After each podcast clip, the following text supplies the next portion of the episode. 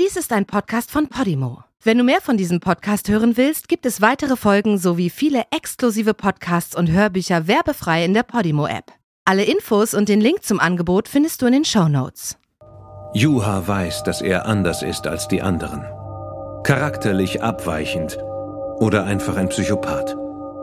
Seiner Freundin Marita ist das genauso klar.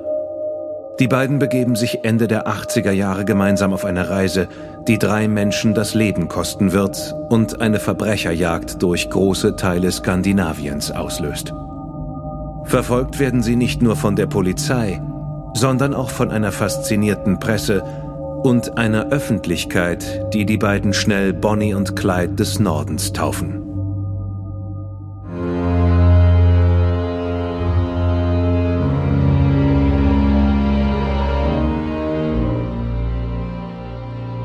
Du hörst Morden im Norden. Eine Podcast-Serie über einige der aufsehenerregendsten Mordfälle Skandinaviens. Unsere Schilderung dieser Fälle basiert auf Quellen, die öffentlich zugänglich sind, wie zum Beispiel Interviews, Pressemeldungen und Gerichtsakten. Teilweise wurden hierbei Details zur dramaturgischen Verknappung ausgelassen, wenn diese als nicht relevant angesehen wurden. Wir machen darauf aufmerksam, dass unsere Podcast-Serie teilweise Darstellungen von Gewalt beinhaltet, die von einigen als verstörend empfunden werden können. Was du hier zu hören bekommst, ist eine wahre Geschichte. Recherchiert und nacherzählt von Emil Hansen und präsentiert von Barbara Gerulf Nyholm.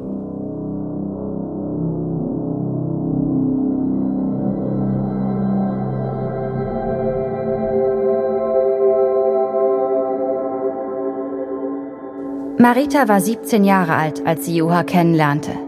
Sie kamen beide aus Pori, einer Stadt mit 85.000 Einwohnern im Südwesten Finnlands.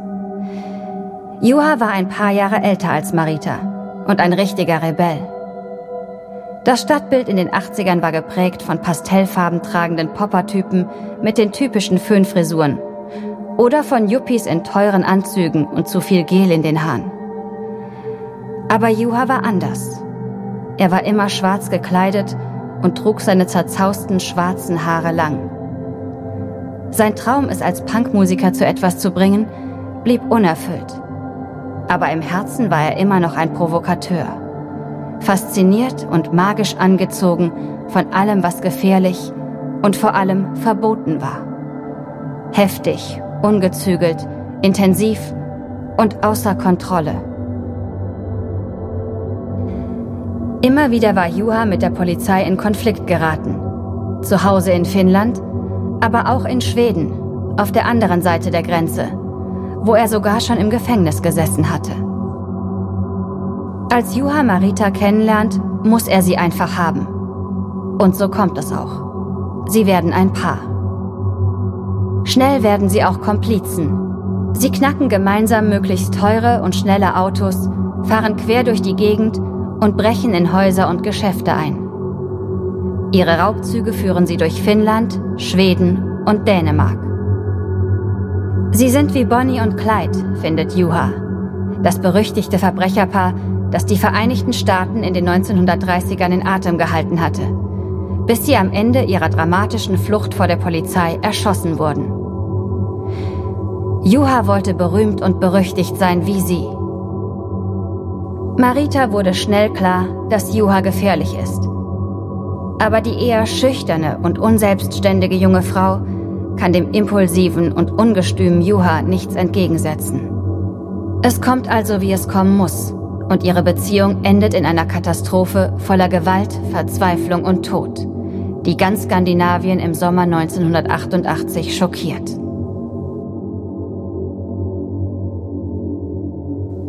Juha hatte als Kind eine Zeit lang mit seiner Mutter in Südschweden gewohnt. Er fand sich also genauso gut in Schweden wie in Finnland zurecht. In Schweden hatte man jedoch schnell ein Problem mit dem rebellischen Juha. Nachdem er und Marita 1987 dort mehrfach wegen Einbruchs und Autodiebstahls aufgegriffen wurden, hat man beide mit einem zehnjährigen Einreiseverbot belegt. Juha wurden zusätzlich zwölf Monate Gefängnis aufgebrummt Marita bekam sechs Monate. Das war für sie die Chance, um endlich der Beziehung mit Juha zu entkommen. Nach drei Jahren hatte Juhas leidenschaftliche Wildheit für sie jeden Reiz und jegliche Romantik verloren. Seine Launen und sein hitziges Temperament machten ihn immer unberechenbarer. Als Marita erleben musste, wie ihr Freund einen Motorradfahrer mit voller Absicht mit dem Auto von der Straße drängte, entschied sie, diese Beziehung zu beenden. Nachdem Marita ihre Strafe in Schweden verbüßt hat, zieht sie zurück ins finnische Pori und nimmt sich dort eine kleine Wohnung. Ihre Schwester und ihre Cousine helfen ihr nach den drei chaotischen Jahren mit Juha wieder auf die Beine zu kommen. Sie besorgt sich einen Job in einem Restaurant und träumt davon, Opernsängerin zu werden. Sie schreibt Juha in einem Brief, dass es vorbei ist. Und überhaupt hat sie einen anderen Mann kennengelernt. Juha ist das egal. Denk daran, dass ich nicht einfach nur ein verliebter Teenager bin, antwortet er ihr aus dem Gefängnis. Ich trage etwas in mir, das selbst du, nachdem wir so viele Jahre zusammen waren, offensichtlich nicht verstehst. Meine Psyche ist meine größte Waffe. Ich bekomme immer, was ich will, auch wenn jemand dafür sterben muss. Ein kluger Kopf, gepaart mit einem psychopathischen Charakter, ist eine gefährliche Verbindung. Juha wird am 1. Mai 1988 aus der Haft entlassen. Er stiehlt ein Auto und wenige Tage später steht er vor Maritas Wohnungstür. Ihr neuer Freund hat sich kurz vorher von ihr getrennt. Für sie und diesen Mann ein großes Glück. Denn wenn Juha sie mit einem anderen angetroffen hätte, wäre er gezwungen gewesen, beide umzubringen, sagt er ihr. Marita ist gerade 20 geworden und Juha fast 23. Und er hat große Pläne für die beiden. Sie werden sich für eine gemeinsame Zukunft ausreichend Geld beschaffen und dann verschwinden. Irgendwo ans Mittelmeer, wo die Sonne scheint, schwärmt er ihr vor. Marita lässt sich überreden, auf Juhas geplante Reise mitzukommen. Sie konnte ihm noch nie etwas abschlagen. Es wird ihre letzte gemeinsame Reise und sie werden, genau wie Juha es immer als ihre Bestimmung angesehen hatte, in die Fußstapfen von Bonnie und Clyde treten.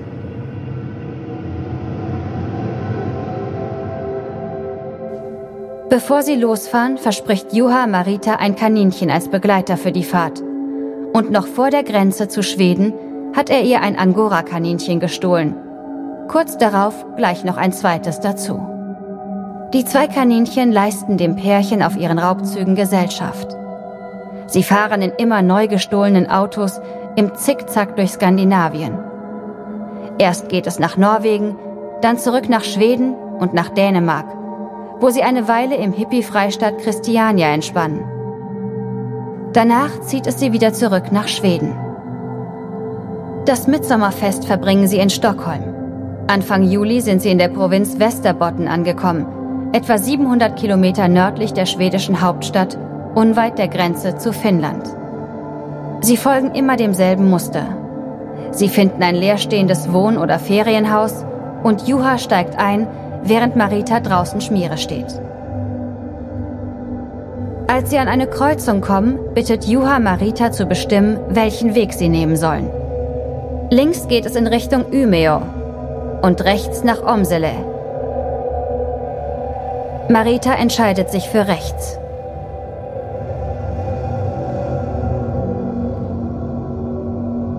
Juha war Einzelkind. Seinen Vater bekam er so gut wie nie zu Gesicht und seine Mutter konnte ihn nie richtig im Zaum halten. Schon als kleiner Junge war er hyperaktiv und hatte häufig extreme Wutausbrüche. Wenn er mal wieder auf eine neue Schule kam, wurde er oft von den anderen Jungs gehänselt, weil er so klein war. Doch sie merkten schnell, dass Juha kein typisches Mobbing-Opfer war. Er schlug zurück und war bereit, dabei viel weiter zu gehen als die anderen. Und letztlich terrorisierte er diejenigen, die ihn gemobbt hatten, bis sie sich vor ihn knieten und um Gnade flehten. Am Samstag, den 2. Juli 1988, erreichen Juha und Marita das kleine Örtchen Omsele, Juha hatte ausnahmsweise gute Laune. Sie teilten sich in ihrem gestohlenen Saab eine Tüte Chips, eine Flasche Likör und dazu ein paar Biere. Der Wagen ist inzwischen bepackt mit allerlei Zeug, das sie sich auf ihrem Raubzug zusammengestohlen haben. Immer mit dabei sind die zwei Angora-Kaninchen und neuerdings auch ein doppelläufiges Schrotgewehr. Juha hatte es ein paar Tage zuvor aus einem Haus gestohlen. Das Gewehr ist Teil seines großen Plans. Denn wenn er und Marita richtig viel Geld erbeuten wollen, ist es besser, die kleinen Einbrüche zu lassen und gleich Banken zu überfallen. In einer hellen Sommernacht beschließt Juha um drei Uhr morgens, sich in dem schlafenden Örtchen Omsele umzusehen. Marita trägt die Tüte mit der üblichen Ausrüstung. Handschuhe, Schraubendreher, Brecheisen und das Schrotgewehr. Um es handlicher zu machen, haben sie inzwischen den Lauf abgesägt. Beide sind leicht angetrunken. Bisher ist der Abend alles andere als erfolgreich verlaufen. Aber dann entdeckt Juha ein Fahrrad im Vorgarten eines Hauses. Es ist nicht angeschlossen. Er schleicht hin, schnappt sich das Rad, setzt Marita auf den Gepäckträger und radelt los. Aber im Haus der Familie Nilsson ist man noch wach. Der 15-jährige Frederik, der älteste Sohn der Familie, ist gerade von seiner ersten Party wieder nach Hause gekommen und seine Eltern sind so lange wach geblieben. Vom Küchenfenster aus erblicken sie die beiden Fahrraddiebe. Zwei schlanke, langhaarige Gestalten. Der Mann nur wenig größer als die junge Frau. Unbeeindruckt von den Rufen und dem Klopfen gegen das Küchenfenster fährt der Dieb mit seiner Komplizin auf dem Gepäckträger davon. Sten Nilsson ist Leutnant der schwedischen Luftwaffe. Er hatte an UN-Missionen im Kongo teilgenommen und er ist nicht bereit, die Fahrraddiebe einfach davonkommen zu lassen. Zusammen mit seinem Sohn Frederik springt er in sein Volvo und fährt den Dieben in Richtung Friedhof hinterher. Juha und Marita hören, wie der Wagen sich hinter ihnen nähert. Sie lassen das Fahrrad an einer Parkbank liegen und verstecken sich hinter einem Schuppen. Aber Sten Nilsson und sein Sohn haben sie gesehen. Sten geht wütend auf die beiden zu. Gebt uns das verdammte Fahrrad, schreit er sie an. Juha fordert Marita auf, ihm die Schrotflinte aus der Tüte zu geben. Er tritt aus dem Versteck hervor und stellt sich Vater und Sohn in den Weg. Sten Nilsson versucht zu beschwichtigen. Er erklärt, dass er die Polizei schon gerufen habe und dass er einfach nur das Rad zurückhaben will. Aber Juha spannt den Hahn des Gewehrs und geht weiter auf sie zu. Er richtet die Waffe auf die beiden und beordert sie auf die Knie. Fleht um Gnade, befiehlt er ihnen. Er steht etwa einen Meter vor den Knienden. Dann schießt er. Der erste Schuss trifft Sten Nilsson in den Kopf und tötet ihn auf der Stelle. Juha richtet nun das Gewehr auf dessen Sohn. Der Junge und Marita weinen und flehen beide Juha an, es sein zu lassen. Doch Juha schießt und tötet auch den 15-jährigen Frederik. Die Schüsse schallen durch die Nacht. Die 42-jährige Eva Nilsson hört sie. Sie ist im Haus geblieben, da Frederiks kleiner Bruder zusammen mit einem Freund in einem Zelt im Garten schläft. Doch jetzt springt sie auf ihr Rad und fährt in die Richtung, aus der die Schüsse kamen. Juha hat die weinende Marita mit sich zum gestohlenen Saab gezerrt, um sich schnell davon zu machen. Aber der Wagen will nicht anspringen. Also stehen sie noch da, als Eva Nilsson auf der Suche nach ihrem Mann und Sohn mit dem Fahrrad vorbeikommt. Sie hält an und klopft gegen die Scheibe.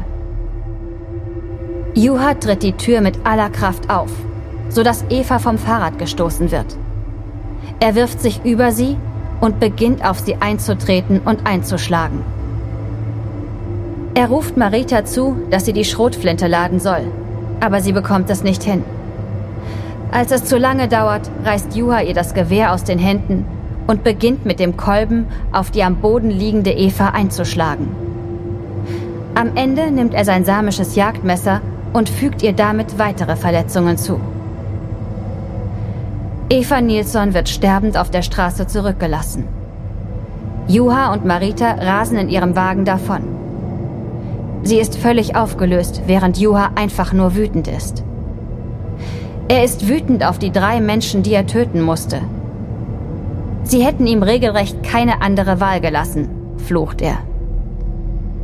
Es geht mit Vollgas weiter in Richtung Norden, bis Juha nach einer halben Stunde die Kontrolle über den Wagen verliert und gegen einen Strommast knallt.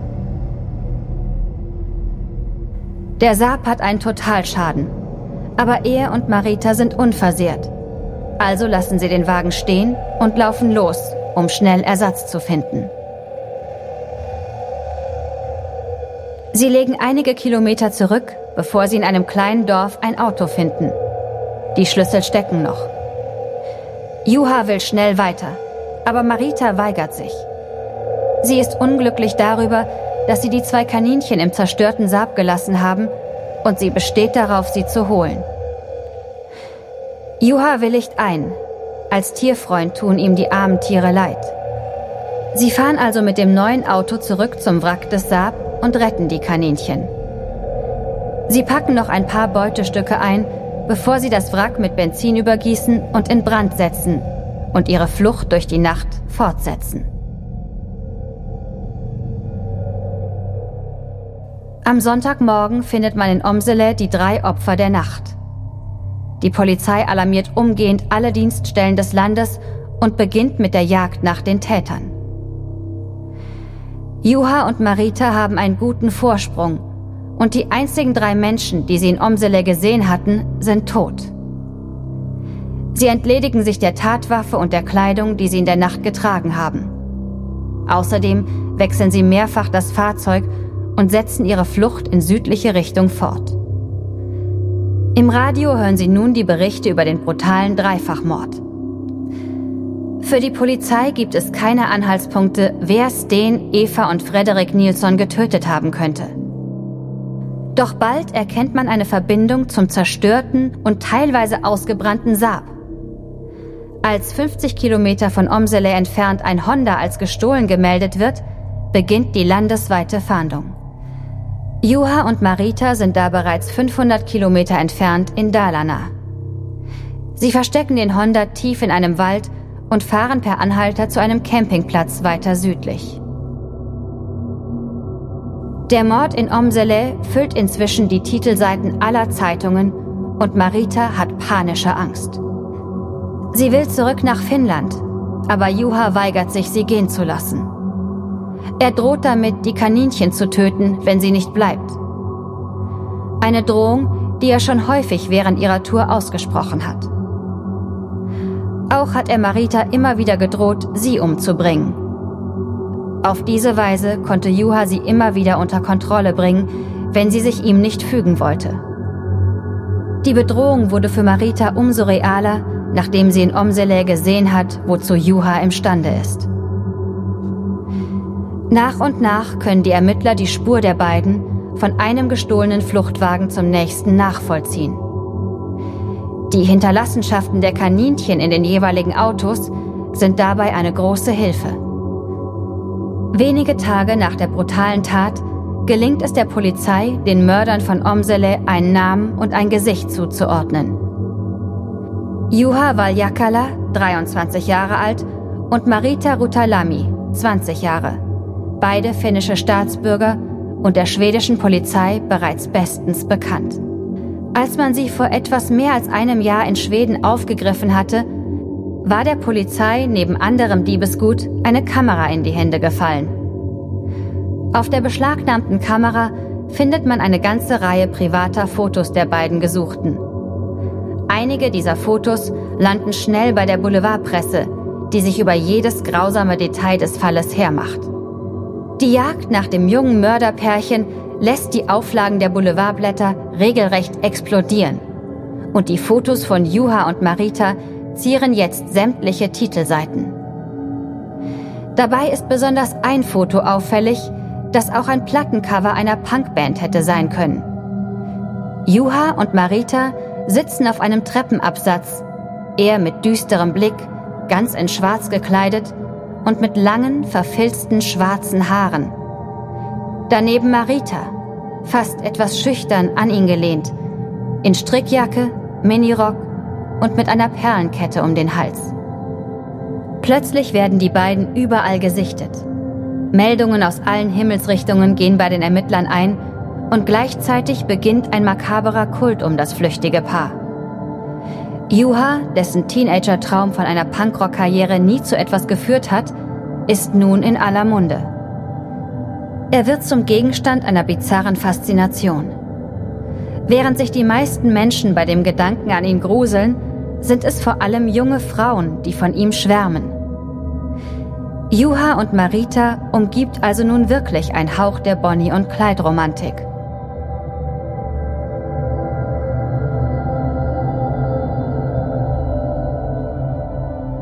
Die Polizei ist ihnen immer dichter auf den Fersen. Ein ums andere Mal gelingt es den beiden, Straßensperren zu umgehen und durch das Netz der Ermittler zu schlüpfen. Sie verstecken sich vor Helikoptern und Spürhunden, flüchten durch die schwedischen Wälder und stehlen ein Auto nach dem anderen. Die Polizei will kein Risiko eingehen. Die Flüchtigen sind gefährlich und bewaffnet und haben nicht gezögert, ein Kind und dessen Eltern kaltblütig zu töten.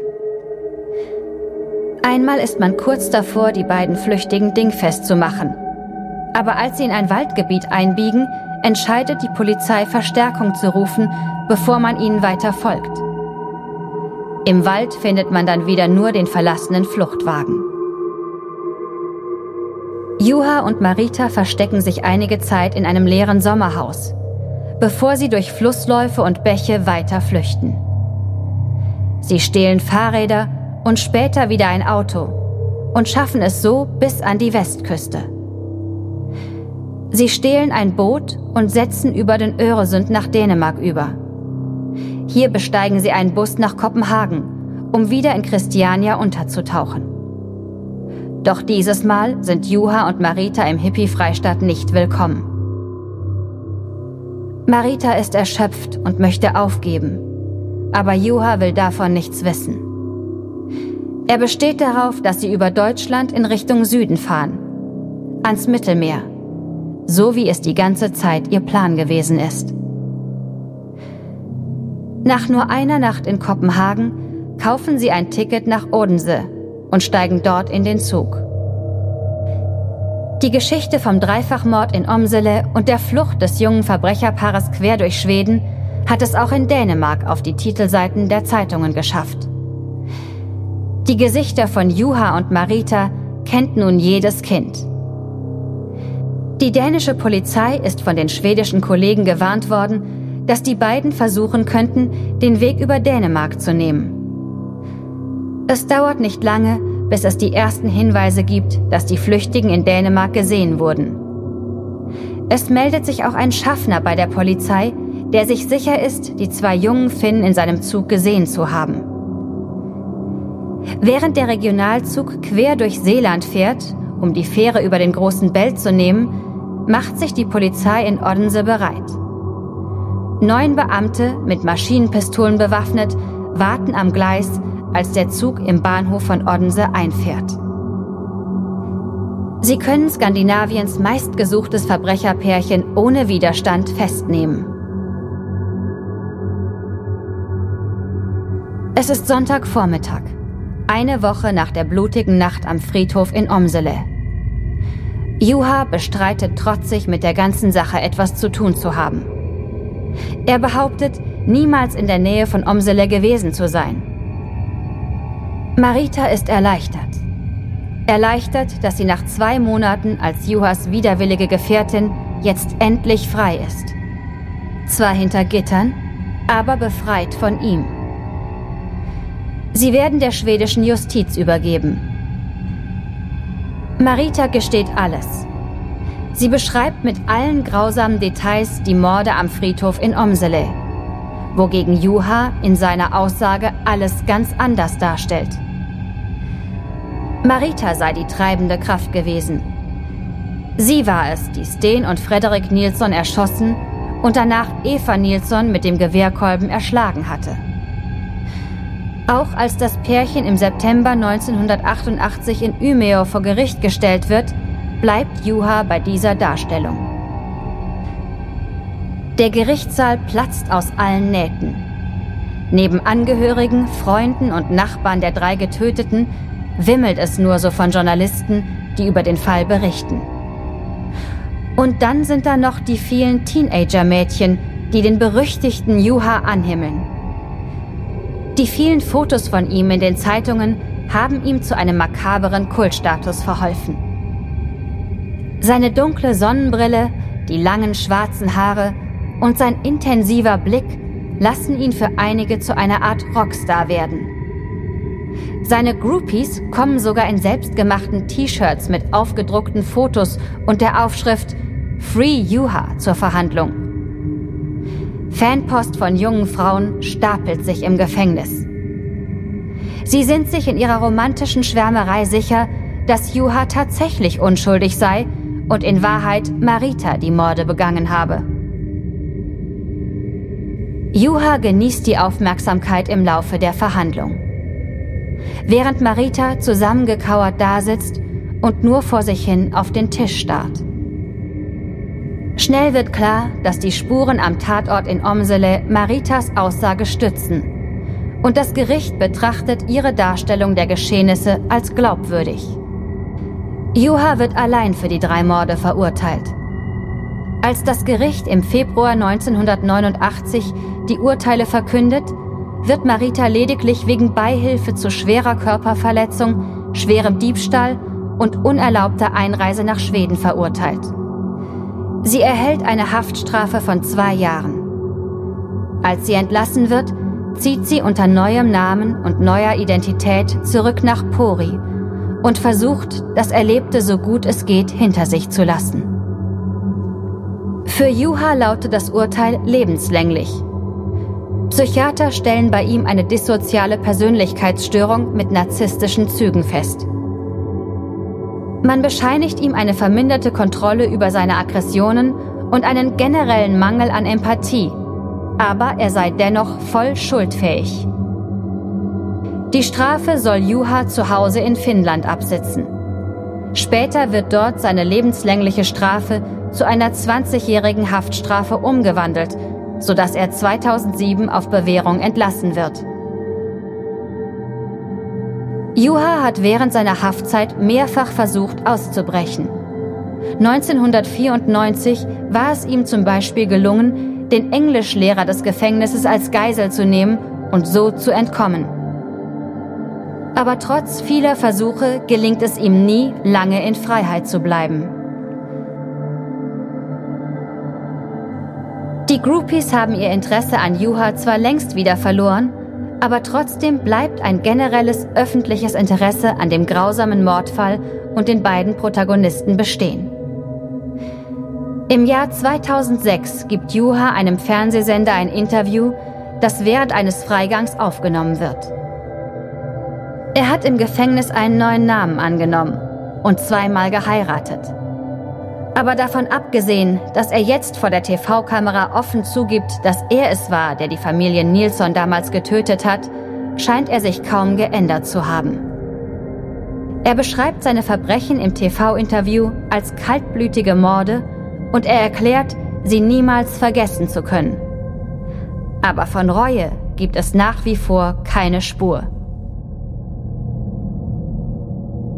Der erste Schuss löste sich aus Versehen.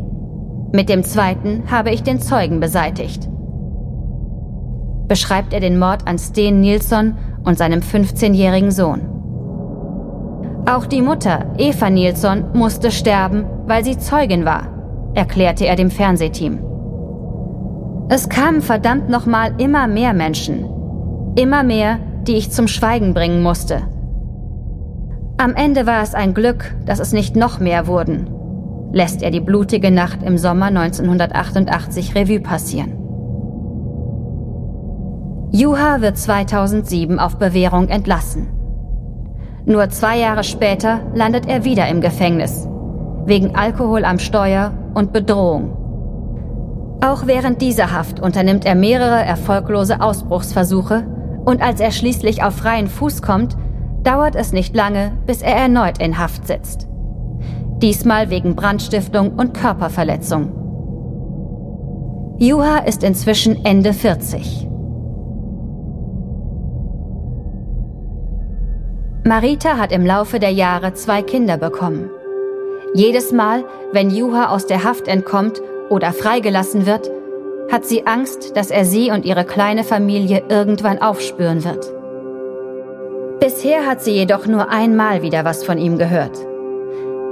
Einige Jahre nach den Morden dreht der schwedische Filmregisseur Jan Troll den Film Il Capitano. Er basiert auf der Geschichte von Juha und Marita, der skandinavischen Version von Bonnie und Clyde. Außerdem greifen viele Schriftsteller, Drehbuchautoren, Journalisten und sogar eine Punkband die Geschichte von den Morden in Omsele thematisch auf. Kurz nach der Premiere von Il Capitano im Jahr 1991 bekommt Marita einen Brief von Juha. Er möchte wissen, ob sie den Film gesehen hat. Marita antwortet ihm jedoch nicht. Sie mochte den Film nicht, da sie fand, dass er die Geschehnisse in Omsele verherrliche und nicht die tatsächlichen Ereignisse wiedergibt.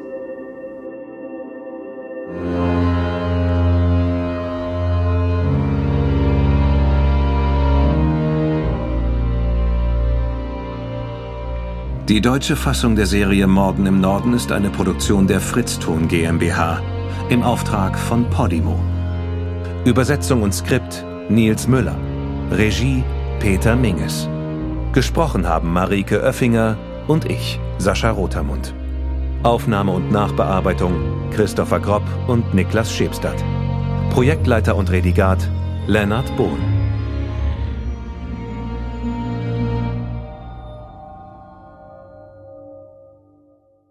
Podimo-App hörst du tausende Podcasts und internationale Hörbücher aller Genres. Dabei erhältst du personalisierte Empfehlungen und kannst deine Lieblingsinhalte auch offline hören. Ganz egal, ob zu Hause, in der Bahn oder beim Spazierengehen. Lass dich mit Podimo von spannenden Geschichten in den Bann ziehen, lerne etwas Neues oder hol dir Tipps für dein Familienleben.